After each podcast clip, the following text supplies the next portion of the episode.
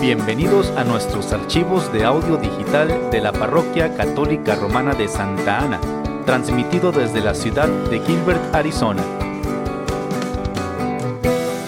Pedimos a Dios que bendiga su tiempo mientras escucha usted nuestros audios.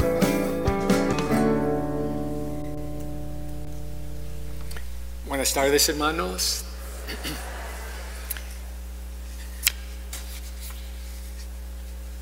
Se puede decir que nosotros estamos viviendo en la sociedad más avanzada tecnológicamente. Muchos de nosotros traemos teléfonos que son unas computadoras muy, muy potentes.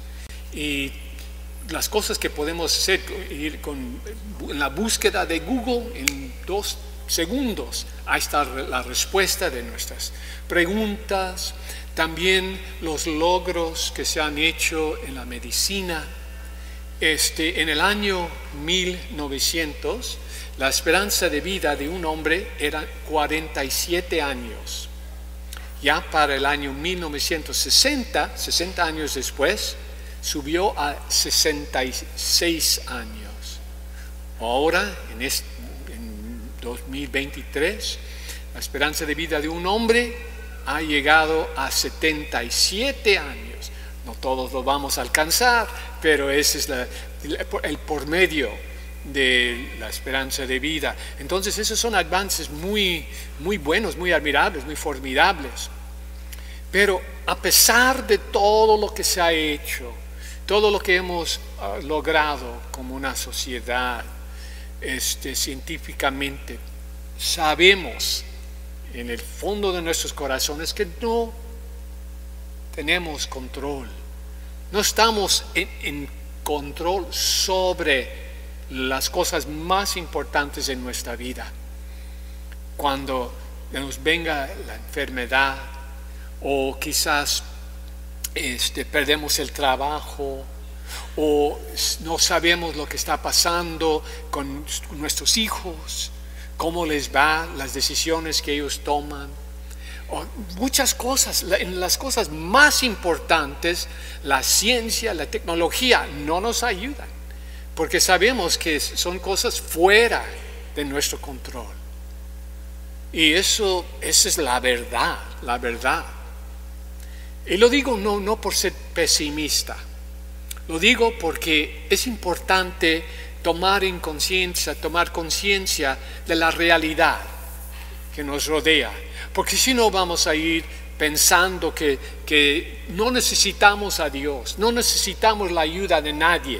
Tenemos nuestro dinero, nuestro trabajo, todo va bien, nuestra salud está bien ahora, pero no sabemos lo que va a pasar mañana.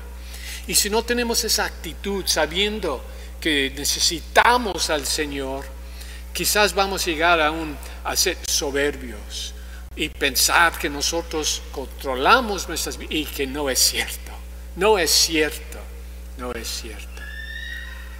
Entonces, ¿cómo podemos manejar estas ansiedades que son, que eh, son resultados de saber que nosotros no estamos en control, no tenemos control?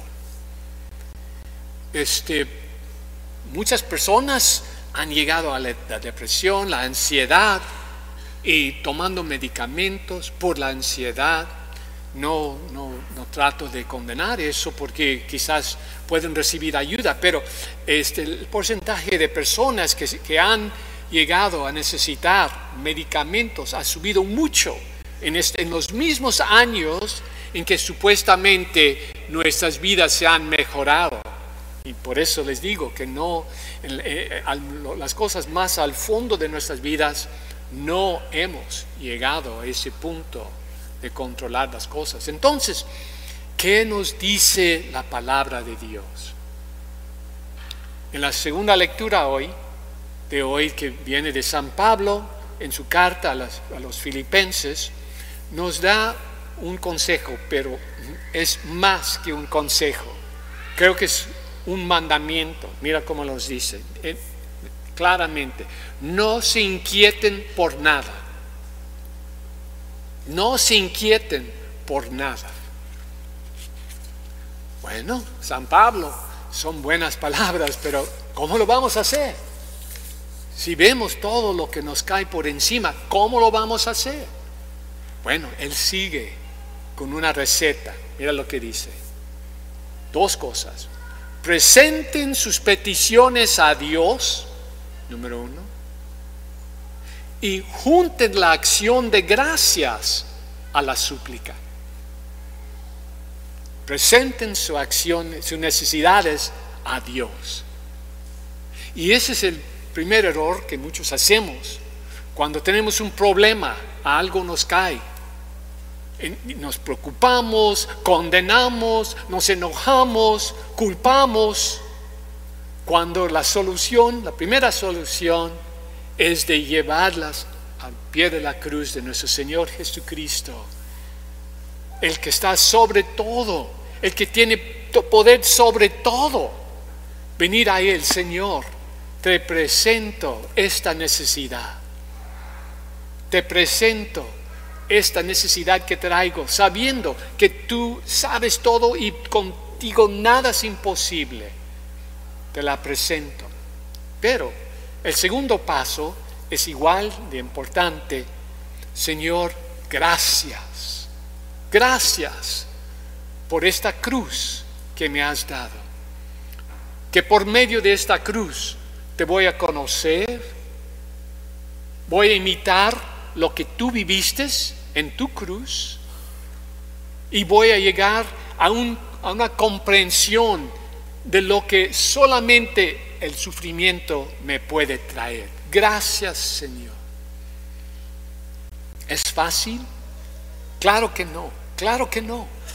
Creo que es lo más difícil para todos, para todos al menos de que seas ya, eres un santo quizás, bueno, santo ya cumplido, pero para todos es muy difícil. La primera respuesta es culparle a Dios. ¿Por qué? ¿Por qué me hiciste eso? ¿Por qué me diste esta, esta cruz? Cuando Dios no tiene la culpa, nunca.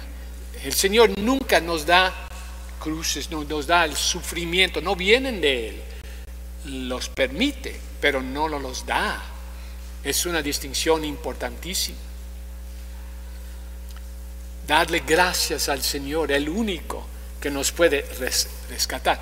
Sabiendo también que cuando le pedimos ayuda, le pedimos un milagro, le pedimos sanación, le pedimos que cambie la situación, a veces lo hace, interviene, a veces no, a veces su respuesta es no.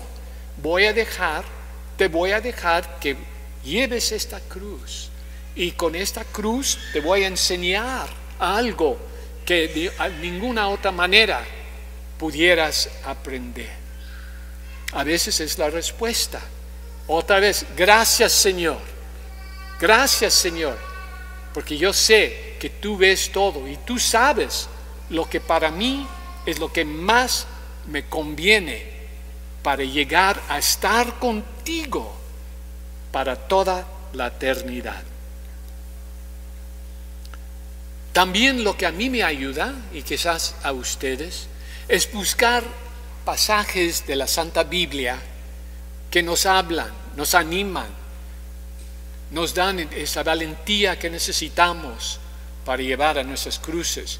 Yo lo, he, hecho, lo he, escrito en un, en un papelito, y lo he puesto en mi bolsa sacándolo para ver, para ver, para recordarme de la palabra de Dios que nos da fuerza y ánimo.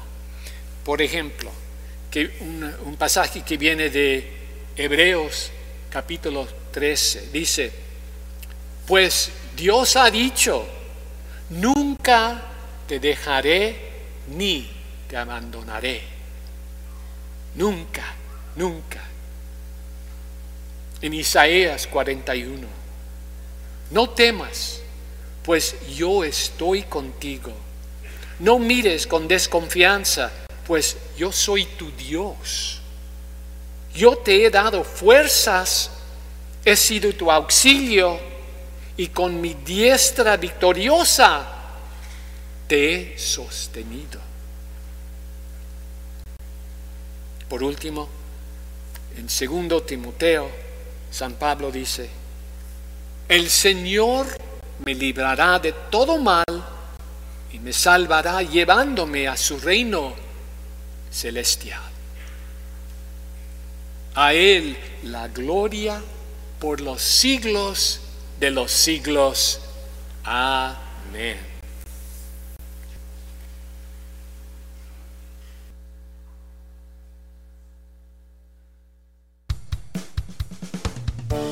Gracias por escuchar nuestros archivos de audio digital